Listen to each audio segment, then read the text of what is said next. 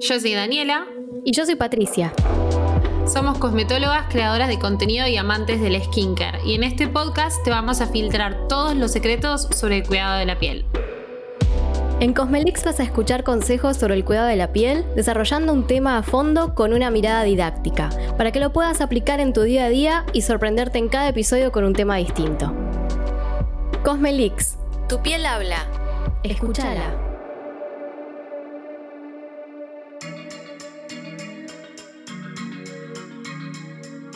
Durante el 2020 explotó el cuidado de la piel en casa y eso nos trajo buenas tendencias y malas tendencias. En el capítulo que viene vamos a estar hablando de lo que nos dejó el 2020, pero en el capítulo de hoy vamos a estar hablando de lo que estuvimos viendo durante todo el 2021 y lo que se viene en el mundo de la cosmética.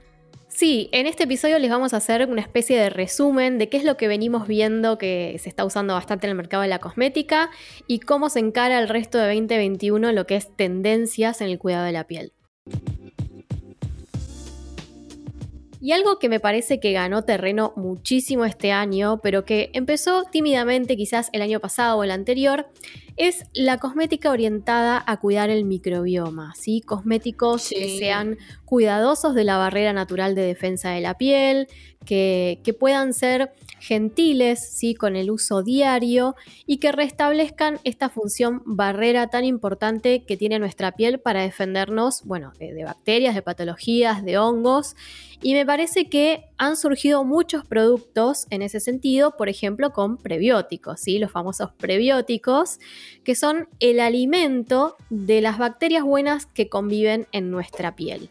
Así que me parece que es súper destacable y súper lindo que no solo marcas importadas lo están haciendo, no solo hay productos, digamos, que cuidan el microbioma que vienen de Francia, por ejemplo, sino también que algunos laboratorios argentinos se animaron y hoy en día hay algunas líneas, pocas, pero hay algunas líneas que tienen prebióticos en su composición.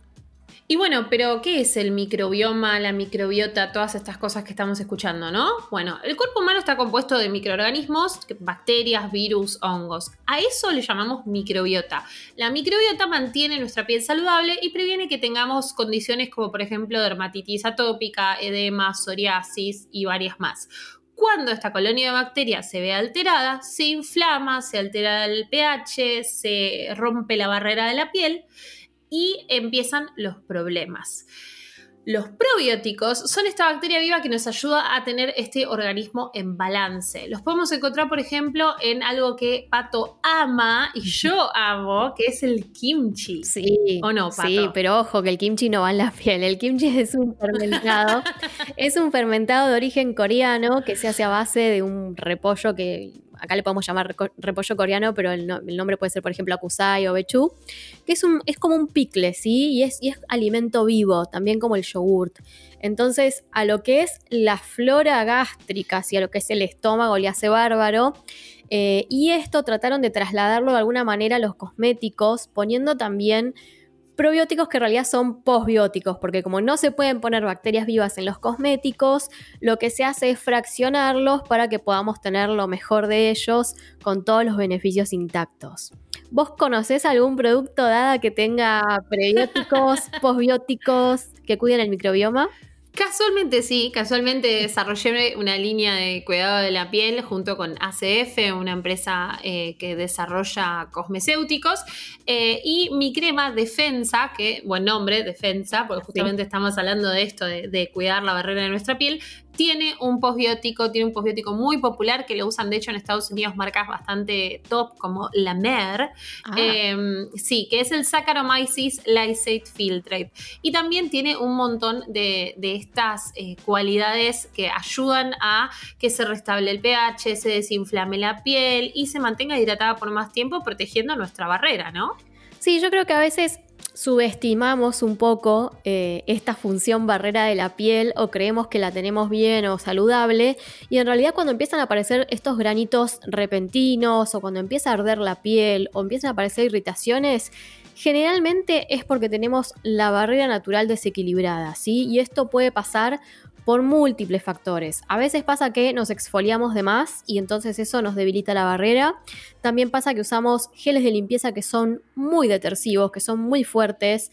ese típico gel de limpieza que te lavas la cara y te deja la piel tirante, terrible, súper seca. Bueno, eso desequilibra un montón la barrera y también algunos cosméticos que no son para nuestro tipo de piel, ¿sí? Siempre hay que hacer o una consulta profesional o investigar bastante para saber si los productos que compramos son adecuados para nuestro tipo de piel, ¿sí? Porque quizás tenemos, no sé, la piel muy seca y compramos productos que son astringentes y la verdad es que una piel seca no necesita un producto astringente, entonces termina debilitando la barrera y ahí es donde aparecen las inflamaciones, las irritaciones, los brotes indeseados.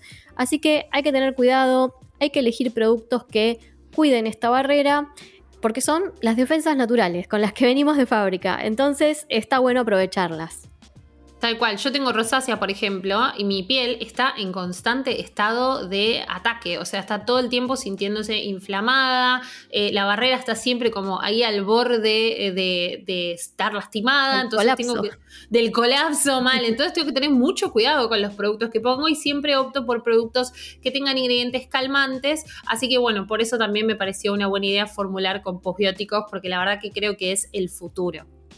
Entonces, palabra clave, si quieren comprar un cosmético que cuide la barrera natural de la piel, fíjense que diga que tiene prebióticos, posbióticos o que cuida la barrera cutánea y que balancea el microbioma.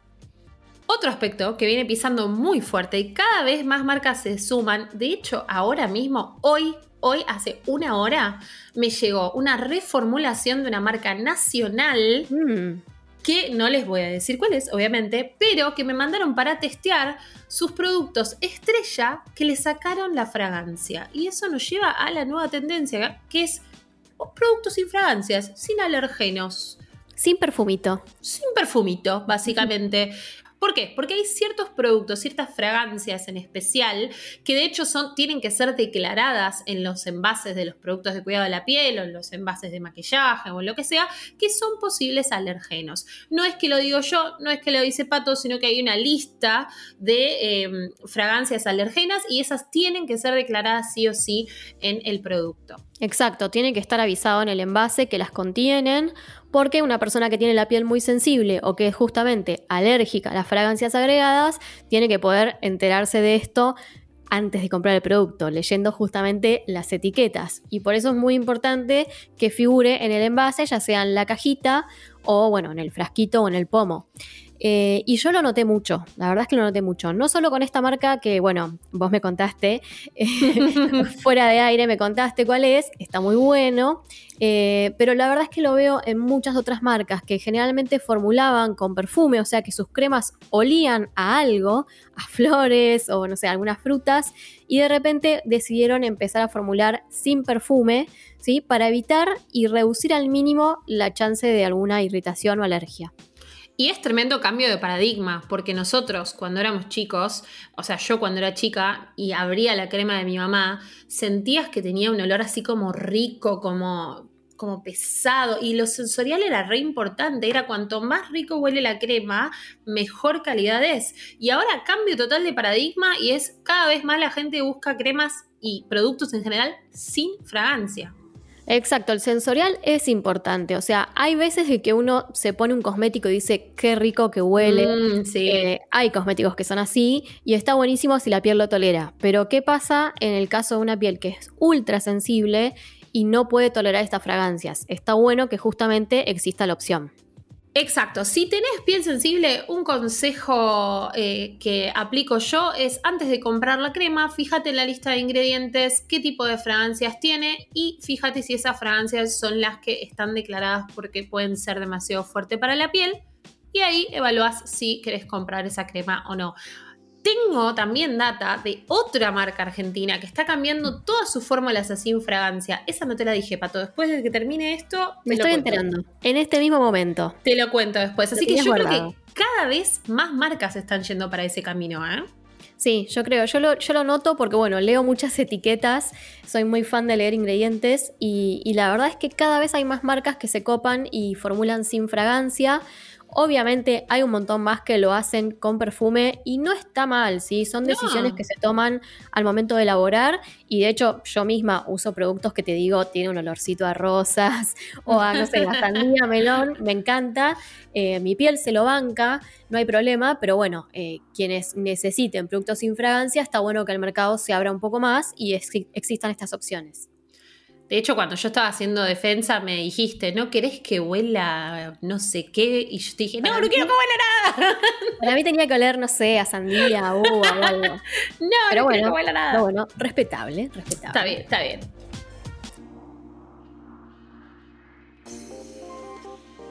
Otra tendencia que estuvimos viendo es que por el aislamiento se multiplicó mucho el spa en casa, la sensación de mm. poder llevar el spa a casa ¿Y con qué lo hacemos? Mediante beauty tools o mascarillas también, ¿eh? las dos cosas. Pero hubo un gran, gran em, momento para las beauty tools en el 2020 que sigue perdurando en el 2021 y que cada vez están sacando más cosas nuevas para probar, diferentes tipos de formas, colores, vibraciones, materiales, eh, que me parecen muy, muy divertidas, la verdad. Contame, voy a hacer como que no sé, pero ¿qué es una beauty tool? Porque yo escucho el nombre y, parece, no sé, una banda de pop, pero no, una beauty tool son estas herramientas o accesorios que podemos comprar como complementos, ¿no? En realidad son complementos. Sí, eso es muy importante. Son complementos a la rutina. Para nada tenemos que gastar, no sé, 4 mil pesos que puede llegar a salir una beauty tool si nosotros no tenemos una rutina básica armada o si tenemos la rutina incompleta o si debemos ir al dermatólogo y no queremos gastar para ir al dermatólogo y decimos me voy a comprar esta beauty tool. Porque no.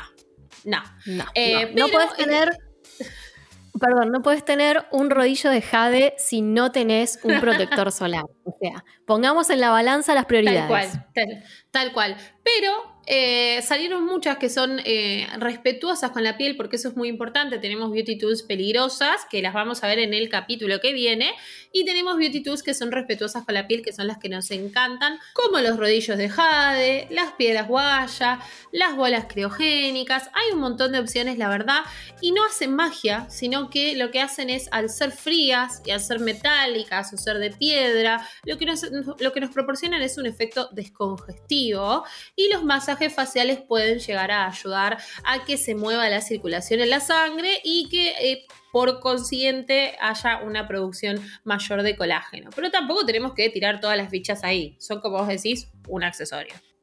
Exactamente, son un acompañamiento. Si vos ya tenés una rutina donde estás preocupándote por la limpieza, la hidratación y la protección solar, bueno, ya podemos empezar como a sumar algún juguetito, alguna herramienta linda para el cuidado de la piel, pero no son obligatorios, aunque sí es cierto que tienen eh, beneficios, eh, sobre todo los descongestivos, como decía recién, por la acción del frío, que no significa que tienen que meter las herramientas al freezer, sino que con la heladera tranqui, con un frío tranqui, ya empiezan a descongestionar.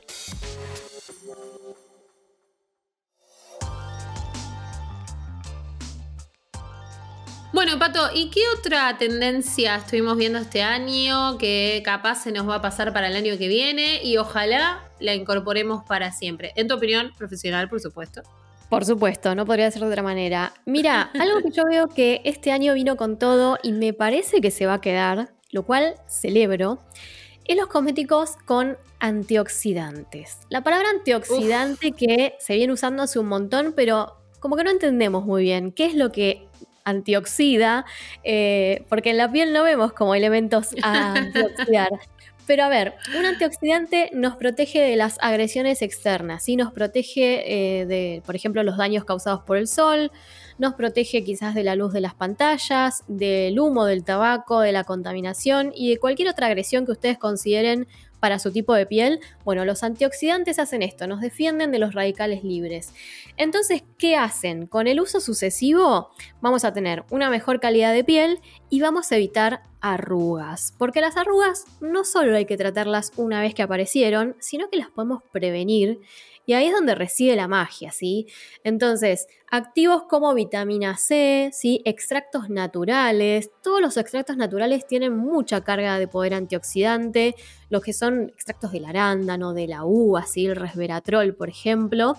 Eh, todos estos extractos botánicos tienen mucha carga de antioxidante, así que siempre está bueno que estén presentes o en nuestros serums, en nuestras cremas, ¿sí? o en nuestros tónicos, como es el caso de los tónicos que son herbales. Está muy bueno incorporar algún antioxidante. Mi favorito, no sé, dada si vos coincidís, quizás no, eh, es la vitamina C, pero también me gusta mucho la coenzima Q10 y el resveratrol. Pero yo vos te veo con cara de que te gusta algún otro. sí. Para la sorpresa de nadie, mi favorito es la niacinamida. Eh, o también llamada vitamina B3. Eh, y a mí me gusta mucho porque es bastante amigable con las pieles sensibles. Eh, es fácil de conservar, a mí la vitamina C a los dos meses siempre se me pone naranja. Eh, tengo que meterla a la ladera, sacarla, guardar la caja. La niacinamida es bastante fácil, ¿viste? Es como te la compras, la usás, cuando te olvidas no pasa nada. La vitamina C requiere un poco más de trabajo. Claro, tal cual. Eh, así que la niacinamida me encanta, te ilumina, te despigmenta, te tensa los poros, eh, te reduce el sebo. Es, es milagrosa, la verdad. La, la muy puesta. Sí, tengo la camiseta repuesta, pero para porque mi lealtad ahora se divide, porque yo ahora estoy encontrando un amor nuevo y ese es el té verde o el matcha. Estoy contentísima con que cada vez más esté formulando con el té verde y con el matcha, porque tienen un montón de beneficios también antioxidantes, son bastante nobles eh, con todo tipo de piel, eh, ayudan también a controlar la, oleosidad, el exceso de la producción de sebo, y la verdad es que muy linda, muy linda. También fácil de conservar. Estoy contentísima, ¿eh? Me gusta, me gusta. Aparte veo como que nosotros somos un poco polos opuestos, porque a vos te encantan los activos que son sebo reguladores, que, te tienen ahí como el sebo a raya, y yo soy al contrario, a mí dame aceite, dame ceramida, yo quiero todo así como cremas más pesadas, eh, lo cual está bueno, sí, porque nos ayuda un poco a conocer el, el gusto general que puede haber en los consumidores eh, y por eso nos dividimos un poco, pero en varias cosas también coincidimos. Y Pato, una consulta, porque cada ingrediente tiene su edad normalmente más o menos en la que lo recomendamos, viste que el ácido hialurónico a partir de los 25 empezamos a producir menos, entonces está bueno incorporarlo. En el caso de antioxidantes, ¿a partir de qué edad podemos incorporarlos? Mira, como generalmente no tienen contraindicaciones, sobre todo los que son derivados naturales, se pueden incorporar desde edades jóvenes, ¿sí? En realidad, eh, la edad es algo muy subjetivo. Hay, pieles jóvenes que, realmente necesitan eh, de tener una rutina quizás más completa y, y hay pieles quizás más maduras que no, que están bárbaro. Así que tiene mucho que ver el estado actual de la piel. Un antioxidante como el matcha, el té verde, un extracto de arándano o algún derivado así botánico, podés a partir de los 20 tranquilamente. Si querés quizás la vitamina C a partir de los 25, considerando que a partir de los 25 se va cayendo todo y vamos perdiendo un montón de sustancias que caracteriza a la piel como tersa y linda, entre comillas. Eh, y la verdad es que en cualquier momento vienen bien. Sobre todo en combinación, por ejemplo, con protector solar, ¿no? Ponerse quizás algún serum antioxidante tranqui y arriba protector solar y estás con el escudo a full. A full. Y también ahora hay protectores solares que vienen con antioxidantes, o sea, hacen dos por uno. Eh, así que si quieres una rutina cortita y al grano, anda por esos. Tal cual, tal cual. Ahí, digamos, resumís dos beneficios en uno. He visto protectores solares que tienen niacinamida eh, y eso está bueno porque, bueno, no solo tiene la función antioxidante que decimos que es tan importante, sino que mientras tanto ciertas manchitas que no estén demasiado instaladas pueden ir mejorando.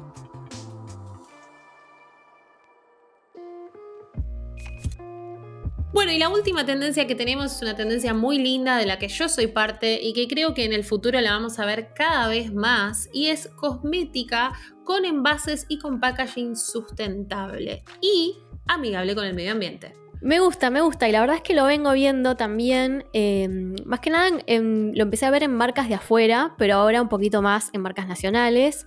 Esto de reducir quizás el tamaño del packaging para que no haya tanto plástico, tanto, digamos, desecho. Eh, eliminar plásticos que no son necesarios, como films, eh, por ejemplo, que recubren las mascarillas. Eh, Garnier ahora, por ejemplo, le sacó el film que recubre las mascarillas. Em, hay mucho, mucho packaging que se puede reutilizar.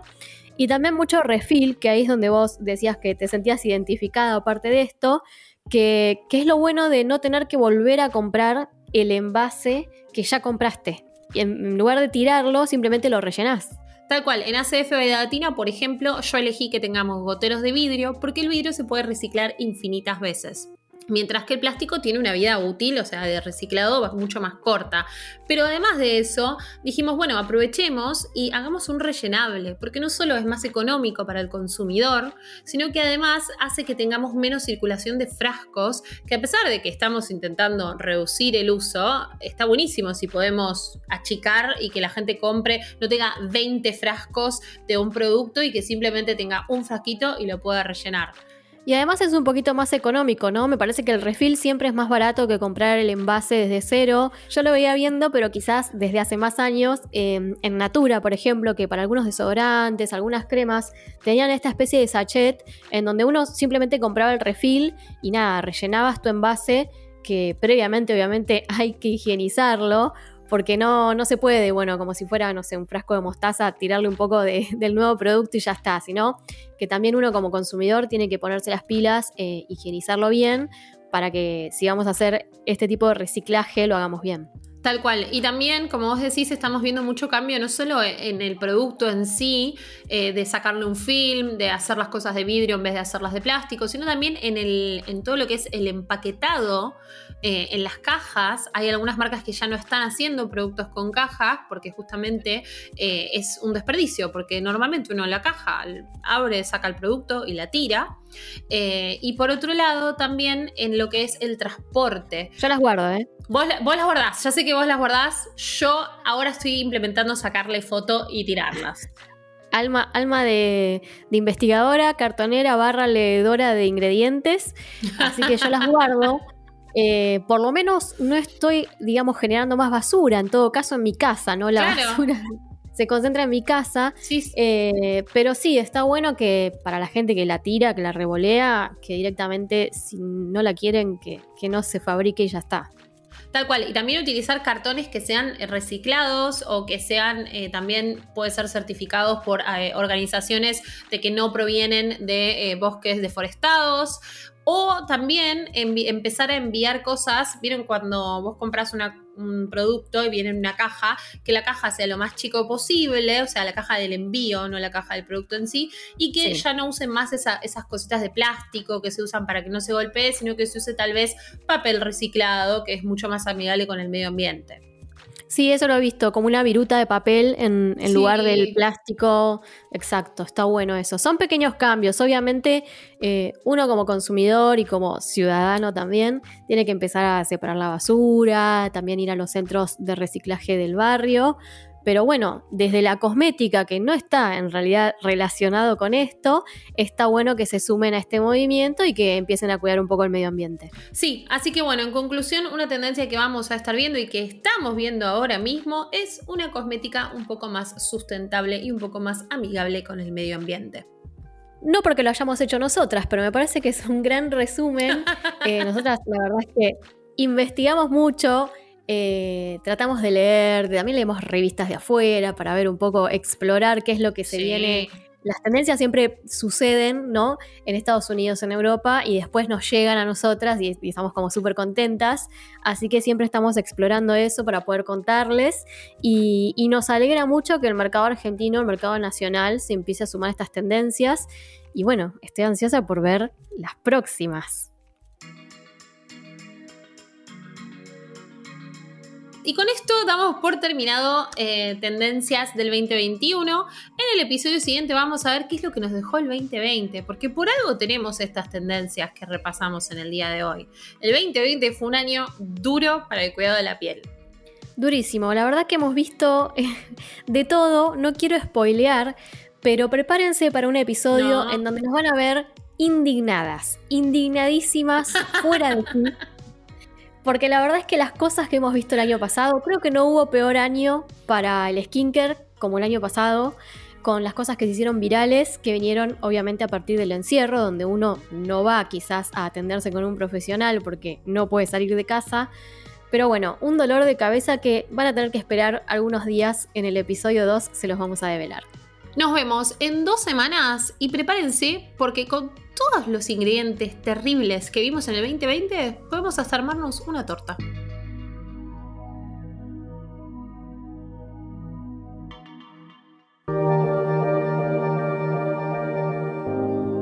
Cosmelix es un podcast creado por Daniela López y Patricia Fernández, producido junto a Posta.